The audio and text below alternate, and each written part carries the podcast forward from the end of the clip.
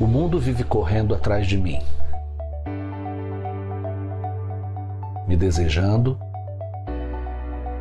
me idealizando, me buscando. Você passa a maior parte do seu tempo pensando em mim, falando de mim, ansiando me encontrar. É ou não é?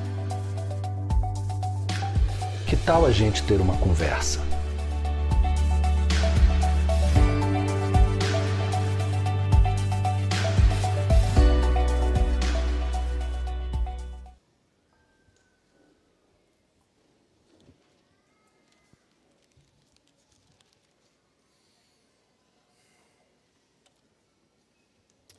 Jesus, nós reverenciamos a tua presença e diante da tua palavra nós abrimos o nosso coração e a nossa mente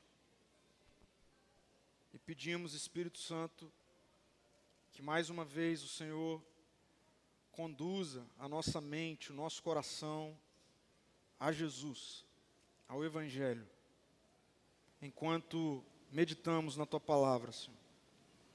Que não haja em nós e entre nós apatia, nada que nos atrapalhe, Senhor, a estarmos íntegros, inteiros, diante do Senhor, da Tua palavra, daquilo que o Senhor tem para fazer e a falar em nós nessa noite. Em nome de Jesus. Amém, Senhor. Amém. Ah, uma vez eu li essa frase, na verdade eu ouvi essa frase numa palestra, e eu me lembrei dela ao longo dessa semana. Qualquer coisa que pessoas ouvem e veem, sempre, entra em seus corações e coloca suas vidas no piloto automático. Qualquer coisa absolutamente qualquer coisa que você sempre ouvir e ver. Inevitavelmente, é o que conduzirá a sua vida. Aquilo que muito ouvimos, muito vemos, repetidamente, é o que molda a nossa mente, é o que molda o nosso coração e é o que coloca as nossas vidas nisso que o Sam chama de piloto automático. Então, se você muito ouve, muito vê coisas relacionadas ao dinheiro, o que vai conduzir a sua vida é o dinheiro. Assim como se você ouve, vê Jesus, o que vai conduzir a sua vida é Jesus. É simples assim. Jesus ele passou por mulheres e homens comuns, bastante comuns, enquanto esteve encarnado aqui. E Jesus, sempre com um olhar cheio de compaixão e graça, os evangelhos nos mostram isso, faz um convite também bem simples para essas pessoas. E o convite que Jesus faz enquanto ele andava passando por mulheres e homens comuns e simples era: siga-me. Siga-me. Vem andar comigo. E é nessa expressão tão simples que reside o cerne do Evangelho, o centro do Evangelho. Por quê? Que é nesse convite de Jesus, siga-me, que está o centro do Evangelho. Então, apesar da Bíblia ser esse complexo de vários livros, que está nos colocando diante de uma história, uma história que vai passando lugares, momentos, culturas, das mais variadas, dos mais distantes tempos. O centro do, das Escrituras é esse convite de Jesus para homens e mulheres comuns: siga-me. O cerne, por que, que isso é assim? A gente precisa entender o porquê que isso é o ápice do Evangelho, esse convite. Porque essa é a maneira que Deus, Deus, o Deus Criador, em sua soberania, em seu amor, em sua graça, estabeleceu como meio, meio para manifestar a redenção e a salvação. Então, qual foi a maneira que Deus estabeleceu para manifestar plenamente? Porque a gente tem no Antigo Testamento manifestações de Deus com relação à redenção e à salvação, como em sombras, como em sinais. Mas em Jesus nós temos a plenitude dessa revelação de um Deus que está se movimentando em direção à humanidade e a toda a criação, para redimir a criação, redimir a humanidade, salvar a humanidade. Deus faz isso plenamente em Jesus. É a, é a encarnação do Filho, essa vida do Messias entre nós, essa humanização de Deus, vindo até nós na nossa direção, para manifestar a sua salvação. Como que essa, essa salvação se manifesta de maneira palpável? Ela se manifesta com Jesus Jesus, o Messias, o Filho de Deus, o Deus que se encarna, se colocando diante de pessoas, de seres humanos, se colocando à frente de seres humanos, das pessoas, para que esses seres humanos, esses homens e essas mulheres, vendo Jesus, de forma ocular, literal, vendo Jesus, pudesse à medida em que vê Jesus e à medida em que ouve Jesus, passe a viver as suas vidas nesse piloto automático. A vida de Jesus. Então, a isso, a Bíblia, a cultura, dá seu nome de discipulado. Isso é discipulado. Discipulado não é um programinha de igreja. Não, discipulado é a maneira de Deus manifestar plenamente a sua salvação, se colocando literalmente, fisicamente diante de nós, para que pudéssemos observar a sua vida, para que pudéssemos ouvir literalmente a sua voz, e à medida em que, ao observarmos a sua vida, ao ouvirmos a sua voz, a gente começa a ser moldado por isso, a gente começa a ser. A, transformado por isso, à medida em que vemos, à medida em que ouvimos. E aí a gente pode pensar assim, bom, mas o que isso tudo tem a ver com dinheiro? Né? Não é uma série sobre dinheiro, enfim. Então, eu quero fechar essa série hoje. A gente poderia ter outros assuntos para falar sobre isso, mas eu quero fechar essa série hoje convidando o dinheiro, né? Convidando o dinheiro para falar comigo e com você acerca disso. Ser discipulado pelo dinheiro destruirá a sua vida e de todas as pessoas ao seu redor. Se você for discipulado pelo dinheiro, e acredite, isso é possível, a sua vida será destruída. De todos à sua volta também. Ah, Jesus, certa vez teve um encontro com um homem, que a gente não sabe o nome desse homem. Algumas traduções o chamam de o jovem rico. Outras traduções, como a que nós usamos aqui, o chama apenas de um homem rico.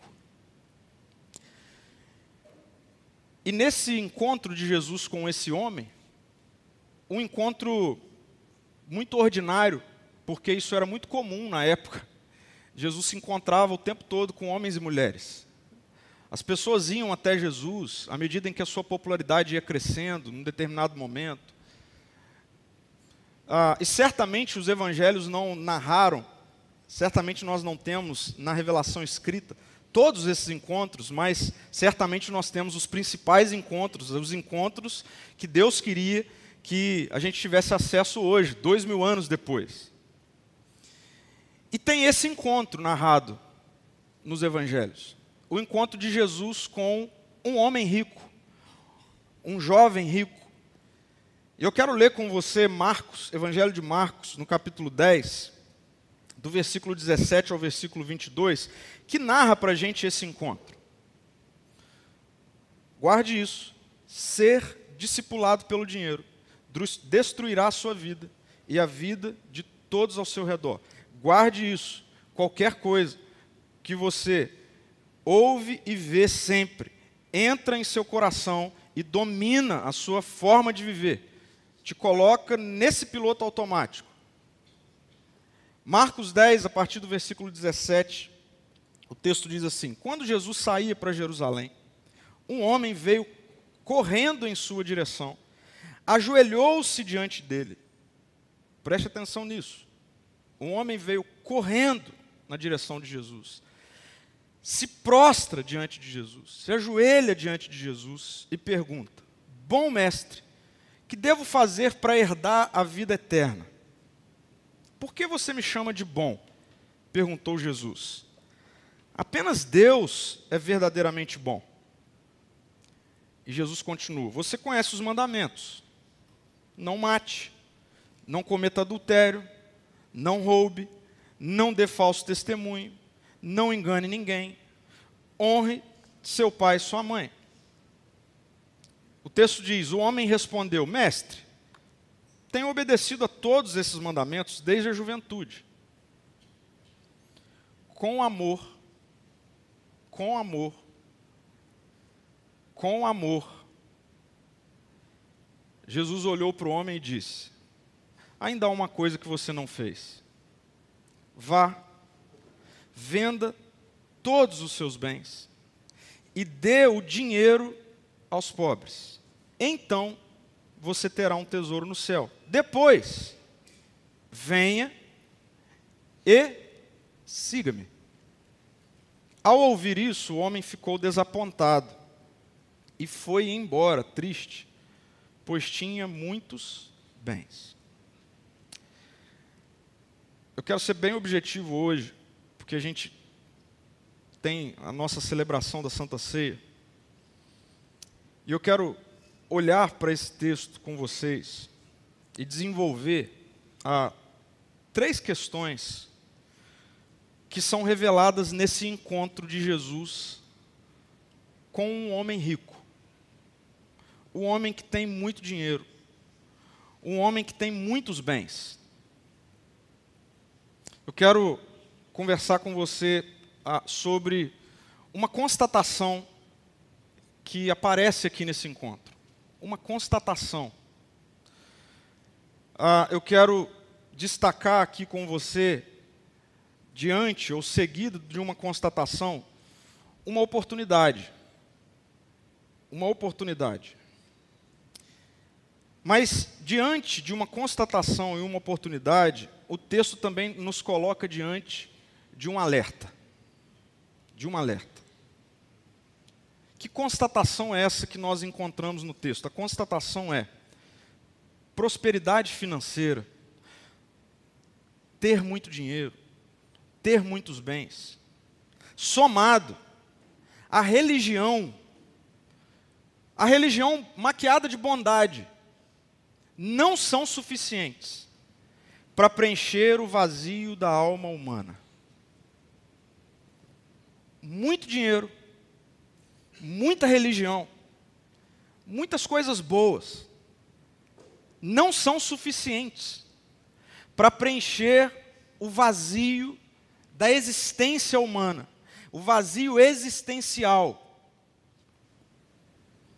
é interessante que Jesus percebe esse vazio naquele homem na sua primeira frase, na primeira abordagem que aquele homem faz diante de Jesus. E a primeira abordagem que aquele homem faz diante de Jesus é chamar Jesus de bom mestre. Bom mestre.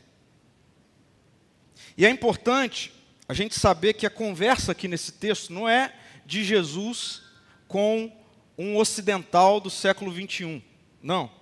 A conversa aqui é de Jesus, um judeu, com um judeu. Isso é muito importante da gente é, pensar logo de início. Por que, que isso é importante? Porque esse homem, ele chega diante de Jesus, olhando para Jesus como um, um rabino, judeu, olhando para Jesus como um mestre da religião judaica. Deixa eu abrir um parênteses aqui. A gente precisa aprender a ler a Bíblia assim, gente. De lá para cá, não daqui para lá.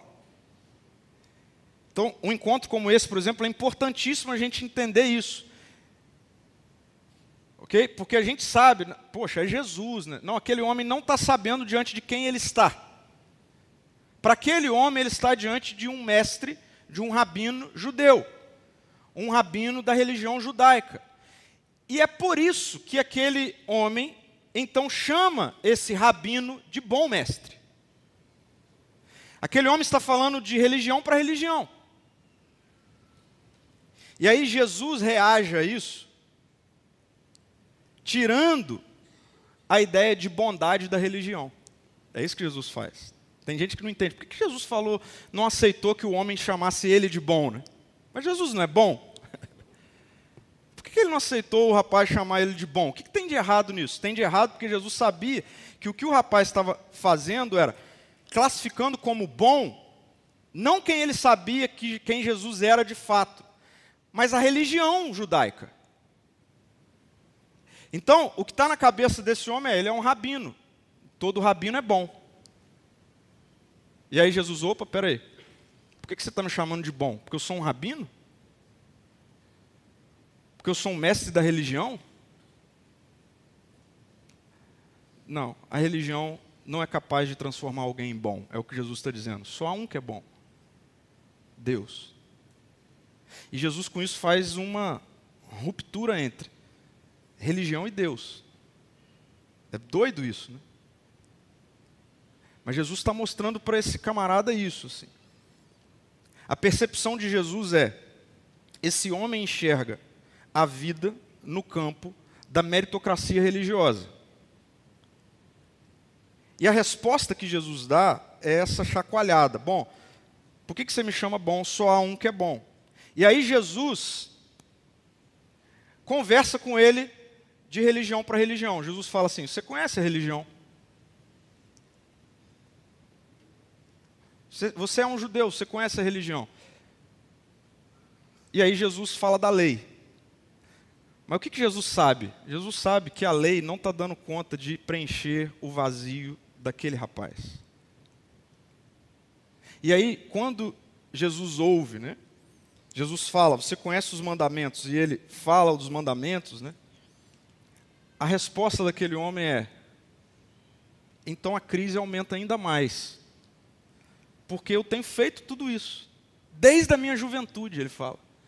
Eu tenho feito tudo isso. E aí a crise fica maior na mente desse homem, por quê? E a gente precisa entender da cultura de lá. Porque na cultura de lá, ser um religioso é cuidadoso, reverente com relação à lei, como esse rapaz está dizendo que é, somado à prosperidade financeira, a ter bens, a ter dinheiro, é, na mentalidade da religião judaica da época, sinal de que Deus está com você. Você já deve ter visto o contrário disso, quando os discípulos, por exemplo, se deparam com um cego.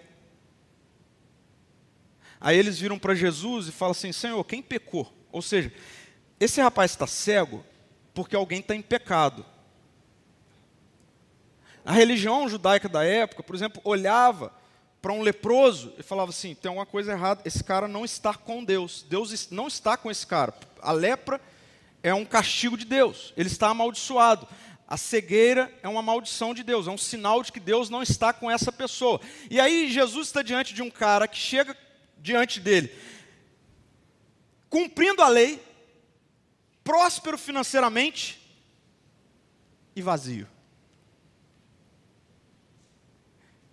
Então, esse texto, esse encontro, meu querido e minha querida, nos coloca diante dessa limitação e desse engano que muitas vezes nós colocamos em duas coisas. Um, a bondade a suposta bondade aliada ao dinheiro. Não significa preenchimento da alma. Não significa. Nós temos falado ao longo desses domingos sobre isso. Ah, e assim, eu, eu não tenho medo de afirmar que a nossa comunidade, onde nós estamos, cada um de vocês, é, é óbvio que nós temos as nossas lutas, pode haver pessoas entre nós passando por dificuldades, mas eu me arriscaria de dizer que a grande maioria de nós, se formos honestos na nossa avaliação, não temos problema com relação ao dinheiro. Somos abençoados nesse sentido. Ah, mas é um perigo de nós buscarmos o dinheiro e até conseguirmos ter o dinheiro e tentarmos aliar isso a uma bondade religiosa, achando que o resultado vai ser preenchimento da alma, porque não vai ser. Não vai ser. Nós vamos continuar vazios. Nós vamos continuar com fome e sede. E é isso que Jesus está mostrando nesse encontro para esse homem. O que é que falta então? Diante dessa constatação, Jesus vem com uma oportunidade graciosa. E a oportunidade graciosa que Jesus coloca é: com o amor e a graça em Jesus, Jesus o convida para segui-lo em uma jornada de discipulado. É isso que Jesus está fazendo aqui nesse dia. Esse texto, ele, é, às vezes, ele é muito usado para falar coisas que dá para falar, mas não é o central nesse texto. O central nesse texto é Jesus diante de um homem que estava confiando, que estava com Deus, mas ele sabia que estava faltando Deus, porque apesar de ser próspero financeiramente, apesar de ser um religioso assim dedicado, ele estava vazio. E Jesus percebe isso, Jesus constata isso, nós precisamos constatar isso, e o que Jesus faz é apresentar para aquele homem uma oportunidade de sair desse lugar de vazio, de ser preenchido, de encontrar vida, de passar a viver de verdade, de ter vida com, como aqui o próprio Jesus diz, em abundância, ou seja, em plenitude. Mas tem uma coisa errada, como pode viver uma vida em abundância e plenitude, Jesus pedindo para o cara dar tudo que ele tem? Está vendo?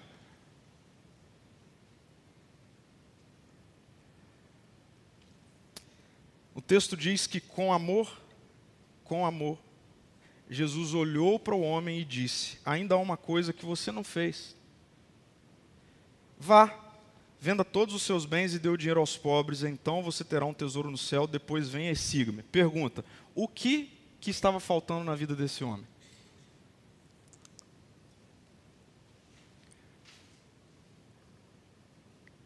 O que estava faltando na vida desse homem não era vender tudo e dar para os pobres. O que estava faltando na vida desse homem era se tornar um seguidor de Jesus. Porque Jesus não falou assim para o homem: olha, está faltando uma coisa, vá, venda tudo que você tem e dê para os pobres. Não, não, não, foi isso que Jesus disse. O que Jesus disse foi: vá, venda tudo que você tem, dê para os pobres e siga-me. E venha andar comigo. E vem ganhar vida de mim. Jesus está chamando aquele homem para experimentar o que o homem mesmo disse que estava buscando: vida eterna. E aí, mais uma vez, a gente precisa refletir na ótica do judeu do primeiro século. Vida eterna para o judeu do primeiro século não é céu, para nós, nós temos a revelação toda. O judeu não é isso. O que, que o judeu esperava? A vinda do Messias. Era isso que o judeu esperava. Para ele desfrutar de vida. Porque ele era oprimido por Roma. Porque tinha todo um contexto ah, político, opressor, que impedia as pessoas de ter vida. E aí Jesus, ele está dizendo para aquele homem assim: olha, você quer ter vida? Você quer ter a vida eterna? É só você me seguir. vem me seguir. O homem, ele estava em busca de vida eterna, cheio de dinheiro, rico, religiosamente seguro, mas à procura de vida. De vida. Agora, por que, que Jesus toca nesse ponto e é isso que a gente precisa refletir nessa noite? Porque essa oportunidade graciosa, gente, presta atenção, essa oportunidade graciosa que Jesus está dando a esse, a esse homem, nesse convite, só vai funcionar, só vai ser verdadeiro na vida daquele homem, se nada na vida daquele homem estiver competindo com Jesus. Para aquele homem andar com Jesus, se tornar um seguidor de Jesus, se tornar um discípulo de Jesus, Jesus percebe que tem alguma coisa que está competindo. É como se você ah, fosse tomar uma viagem e você tivesse com bagagem além do que você precisava levar. O que, que vai acontecer? o percurso, a viagem vai se tornar cansativo em algum lugar, não vai dar certo, você não vai chegar no lugar correto. Jesus percebe que na vida daquele homem, o dinheiro é esse emaranhado de coisa que está gerando fardo, peso naquele homem. E Jesus está dizendo: olha, é o seguinte, você, tá, você veio até mim procurando vida, e deixa eu te falar, você encontrou vida. Só que a vida que você encontrou significa você, a partir de agora, começar a andar comigo. Essa expressão siga-me é a mesma expressão que Jesus fez com Pedro, Tiago, João, Maria Madalena. Jesus está fazendo com esse homem, está vendo? Deus não tem problema com dinheiro, Deus não tem problema com gente rica. Mas Deus está dizendo para aquele homem o seguinte: olha,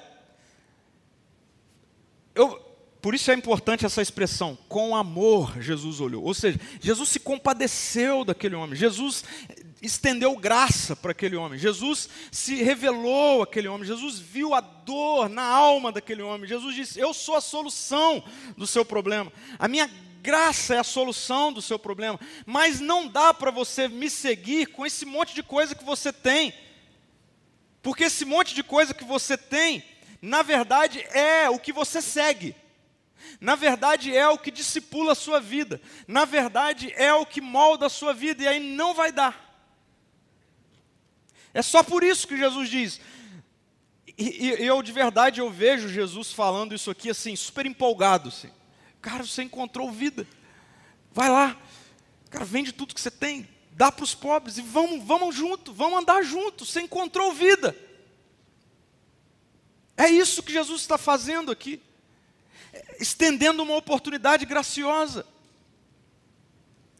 Lembre-se de uma coisa: o problema de Deus, o problema de Jesus não é com o dinheiro, o problema de Deus é com o mamon, é a divinização do dinheiro. E é isso que Jesus está sendo colocado diante aqui. E é onde eu quero trazer para nós um alerta importante. Um alerta importante. E que alerta importante é esse? Não dá, não dá para ser um seguidor de Jesus e um seguidor do dinheiro ao mesmo tempo. Não dá. Eu de verdade posso ver Jesus olhando para o desfecho desse momento e se entristecendo. Porque o texto faz questão de nos mostrar que Jesus olhou para ele com amor. E quando Jesus faz o convite, o texto nos coloca diante dessa cena trágica. Que cena trágica é essa? Ao ouvir isso, o homem ficou desapontado e foi embora triste pois tinha muitos bens. E eu posso ver Jesus vendo aquele homem indo embora. E o que vem em seguinte a esse, a esse encontro é Jesus se virando para os discípulos e falando assim: está vendo? É muito difícil um rico desfrutar do meu reino. É nessa ocasião que Jesus vai dizer assim: é mais fácil um camelo passar por um buraco de uma agulha do que um rico desfrutar do reino de Deus.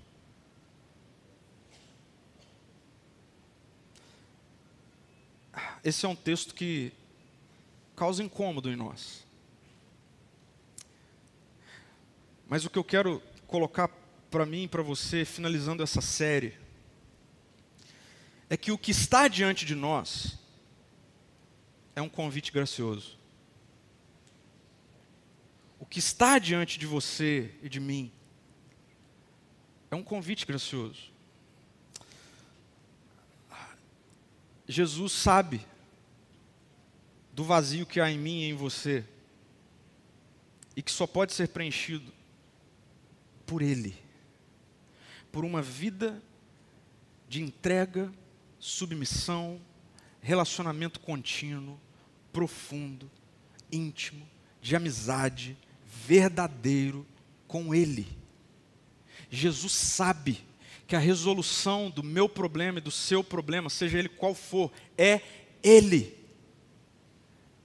A solução do meu problema e do seu problema não é fazer alguns, algumas as, boas ações.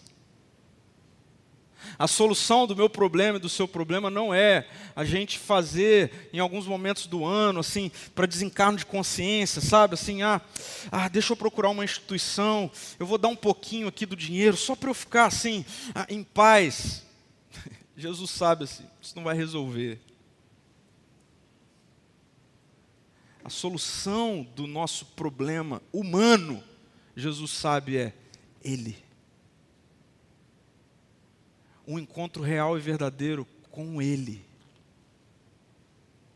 Mas, quem sabe muitos de nós, muitos de nós, estamos vivendo uma vida, às vezes não percebemos, ou às vezes já percebemos, dominada pelo dinheiro. Quem sabe o que toma conta da nossa mente, do nosso coração, de segunda a sábado, e a domingo também seja dinheiro, dinheiro, dinheiro, economia, bens, recurso, venda, negócio, investimento. Não se esqueça, tudo aquilo em que a gente vive vendo e falando é o que vai conduzir a nossa vida, é o que vai formatar a nossa existência. E acredite, o que Jesus está fazendo com aquele homem é em amor. Porque Jesus olhou e amor, e é justamente por amá-lo que Jesus, antes de convidá-lo a se tornar um seguidor, Jesus constata que não daria para isso ser real. É isso que Jesus constatou, não, não vai ser real, cara. Não vai ser impactante, não vai ser transformador, não vai ser com isso tudo que você tem na sua cabeça, não é com tudo que você tem na conta.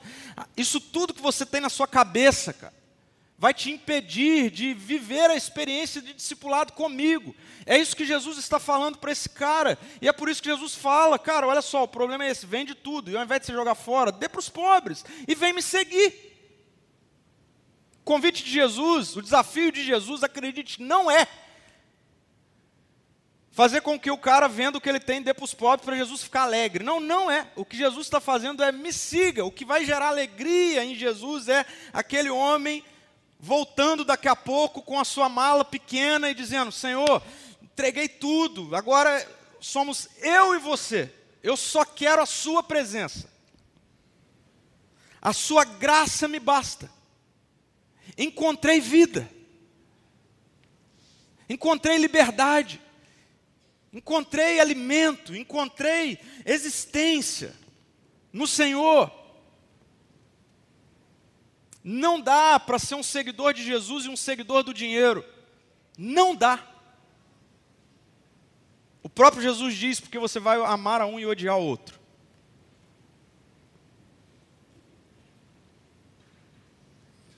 Seguidores de Jesus são modelados por Jesus, seguidores do dinheiro são modelados pelo dinheiro. Ser modelado pelo dinheiro transformará você em um tipo de pessoa trágica. Transformará você em uma pessoa cheia de medo, Siga o dinheiro. Torne-se um discípulo do dinheiro e você vai ver, você vai ser uma pessoa tomada constantemente pelo medo. Medo. Ansiedade. Angústia. Egoísmo.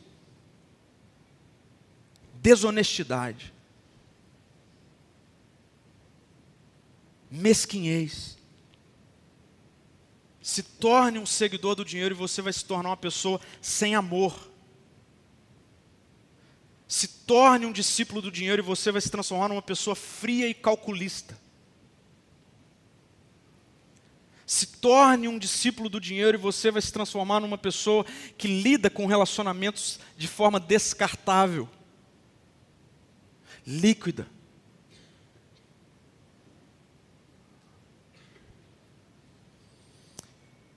Eu já estou partindo para o final.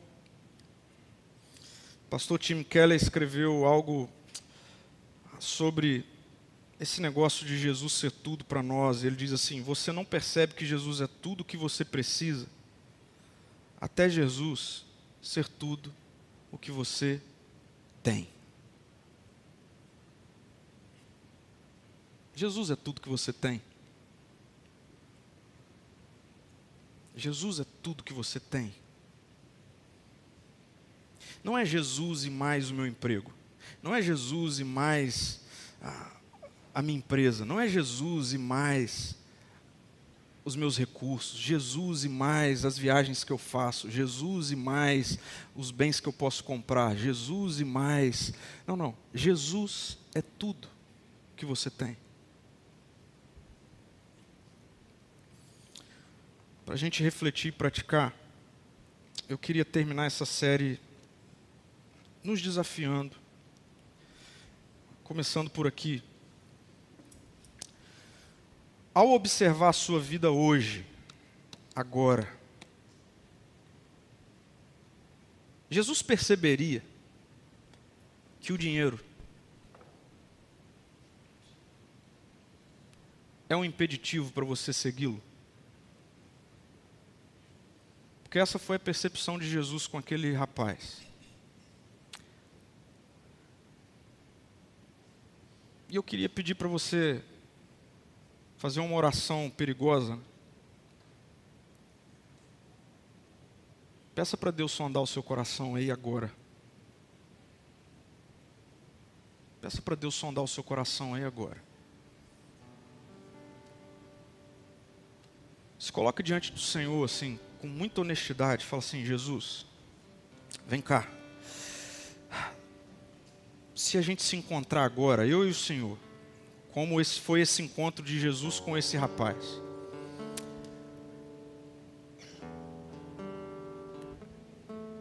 Jesus perceberia ao olhar para o seu coração assim. Ah, você chegou perto da vida eterna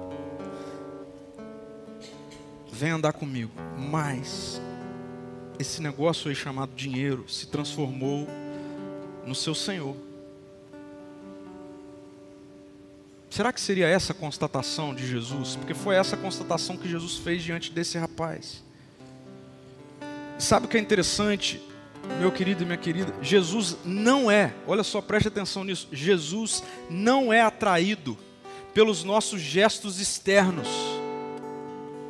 Jesus não é atraído pelos nossos gestos visíveis. Porque é interessante que a Bíblia faz questão de relatar que esse jovem chegou, esse homem chegou diante de Jesus, correndo diante de Jesus e se prostrou diante de Jesus. Mas Jesus olhou para o coração dele. Então, assim, aquele homem diante de um mestre da religião judaica, ele poderia passar despercebido assim. E qualquer um mestre religioso poderia dizer para ele: "Cara, fica tranquilo, olha a sua vida. Vai para casa, vai em paz, cara. Ó, você cumpre a lei, você é próspero. Tá vendo? Deus está com você, cara. Isso é coisa da sua cabeça. Mas Jesus não é um mestre rabino judaico. Jesus é o Deus da história que se encarna para redimir a mim e a você.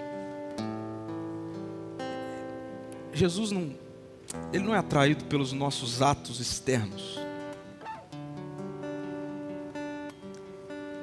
Jesus ele quer transformar o nosso coração e a nossa mente. Quem sabe, quem sabe chegou o momento de você confessar para Jesus. Quem sabe esse agora é o momento.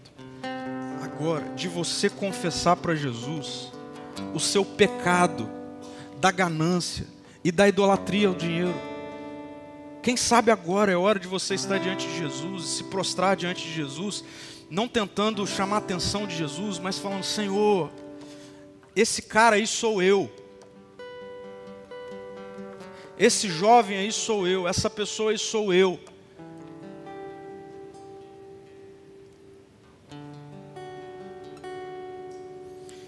Minha oração é para que ninguém se afaste triste e vá embora. E o desejo de Jesus é para que você esteja disposto, disposta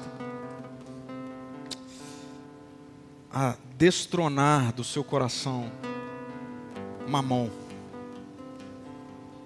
para que somente Ele seja o seu Senhor, o seu Redentor, a razão da sua existência.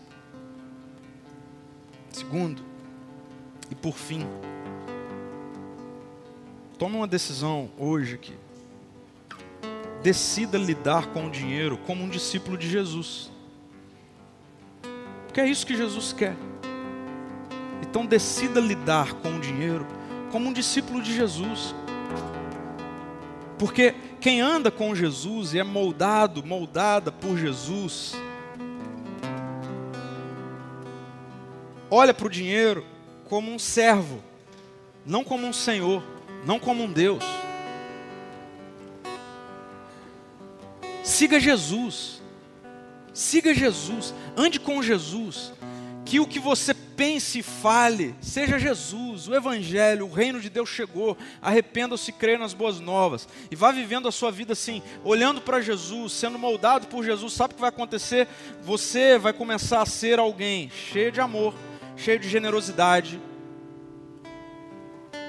cheio de cuidado, não só por você, mas pelos próximos. Você vai ser misericordioso, misericordiosa.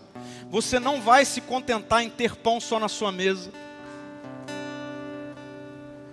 Você vai começar a ter um outro olhar sobre como é que a gente lida com problemas econômicos, como é que eu lido como um discípulo de Jesus, não como um discípulo do dinheiro.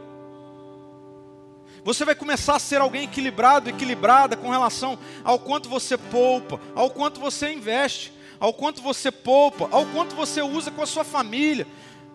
Cara, qual foi a última vez que você comprou um presente para sua esposa, para o seu marido, para os seus filhos? Faz isso enquanto tem tempo de fazer isso.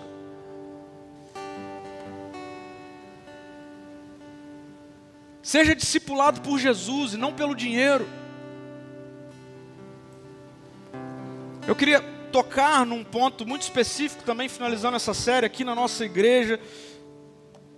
A gente não tem por costume ter momentos de oferta, de dízimo, enfim, seja lá como você chama. A gente tem um entendimento específico sobre isso. Hoje eu estava falando pela manhã com pessoas que, che que estão chegando, nos familiarizando. Mas, cara, eu queria, eu queria te desafiar o seguinte: se você tem chegado aqui na nossa comunidade, assim, e alguém que está trabalhando, Deus tem te abençoado. Se envolva também com, com as suas ofertas para o sustento da comunidade. Para de ser consumidor, consumidora. Se tem algo que é poderoso quando é tratado com seriedade, ok? Se tem algo que é poderoso quando é tratado com seriedade, é uma igreja na qual os seus membros contribuem para que a partir disso a igreja seja um sinal poderoso do reino de Deus, ajudando, investindo, investindo em trabalhos missionários, investindo em plantação de igreja, investindo em sustento de ação social. Se tem algo poderoso é quando uma igreja séria, que trata isso com seriedade, os seus membros entendem isso e falam assim: é isso, sim. Nós somos da mesma família, então não tem como, eu, eu preciso contribuir também. Eu falei na semana passada sobre a questão da ação social e foi muito legal. Duas pessoas fizeram contato comigo ao longo dessa semana. Eu já marquei, não para essa semana agora que eu vou estar em viagem, mas para outra. Vou ter uma reunião com uma pessoa que lidera um trabalho social com refugiados. Quando eu recebi esse contato, não sei, pode ser ainda coisa da minha cabeça, eu estou orando por isso, orem por isso, mas meu coração queimou. Quem sabe a nossa igreja não comece a investir, a contribuir, a sustentar, a dar dignidade para irmãos refugiados que estão chegando aqui. Então se envolva, porque essa também é uma maneira de lidar com o dinheiro como um discípulo de Jesus, como um seguidor de Jesus. dinheiro é um péssimo discipulador. E Jesus está fazendo um convite para mim e para você. Siga-me. Vamos orar, feche seus olhos. Senhor, muito obrigado, Pai. Obrigado por essa noite, obrigado porque ao longo desse mês nós mexemos num assunto que às vezes ele é maltratado, mal falado. E obrigado pela revelação da tua palavra que nos conduz a um caminho assertivo, um caminho, um caminho de evangelho, um caminho aonde o Senhor reina. Obrigado, Deus. Tivemos a consciência de que o Senhor não tem problema com o dinheiro, o Senhor não tem problema com riqueza, o Senhor não tem problema com isso. Agora, o Senhor tem todo problema com mamon. Senhor, nos dê uma consciência de seguidores do Senhor, uma consciência de discípulos do Senhor, para que também com relação a esse assunto sejamos discípulos do Senhor que a nossa igreja, a igreja Ser Amor, com relação a esse assunto, Deus nos dê cada vez mais muita sabedoria, muito discernimento, muito temor para a gente lidar com isso, Pai. Obrigado, Deus, pela vida das pessoas que têm ajudado na organização, na gestão disso. Obrigado, Deus, pela vida da Lívia, pela vida de outros irmãos que têm ajudado, Deus, a, a Deus planejar isso. Muito obrigado, Senhor, e que sejamos cada vez mais bons mordomos para que lidemos com as finanças, com o dinheiro no lugar dela. Porque a tua palavra diz que toda a prata e o ouro pertence ao Senhor. Então, nos dê um coração de discípulos do Senhor também na forma como lidamos com os recursos financeiros que o Senhor tem nos abençoado, Deus. Porque já vimos aqui, se não for o Senhor nos dando fôlego de vida, não adianta. Pode ser o dinheiro que for, pode ser o título que for, a profissão que for, nós não temos condição, Deus, de dizer que ah, podemos nos auto dar vida daqui cinco minutos. Não podemos, somos dependentes do Senhor. Que essa consciência de dependência do Senhor gere em nós essa consciência também de que tudo vem do Senhor. Que essa igreja, Senhor, eu oro para que essa igreja tenha uma consciência de que recursos precisam servir ao Senhor e à sua história. Eu oro, Pai, contra toda a ansiedade financeira. Eu oro, Senhor, em nome de Jesus, contra todo medo, contra toda angústia. Eu oro por pessoas que estiverem em nosso meio aqui, Senhor, passando por necessidades financeiras. Deus, para que o Senhor levante sustento para que o Senhor nos faça saber, Deus, para que a igreja possa suportar as pessoas, em nome de Jesus, Senhor. Mas também oro para que o Senhor continue a fazer homens, mulheres, famílias aqui no nosso meio prosperarem, Deus, com relação às suas finanças, mais como um discípulo de Jesus. Que seja assim. Em teu nome, Jesus. Amém.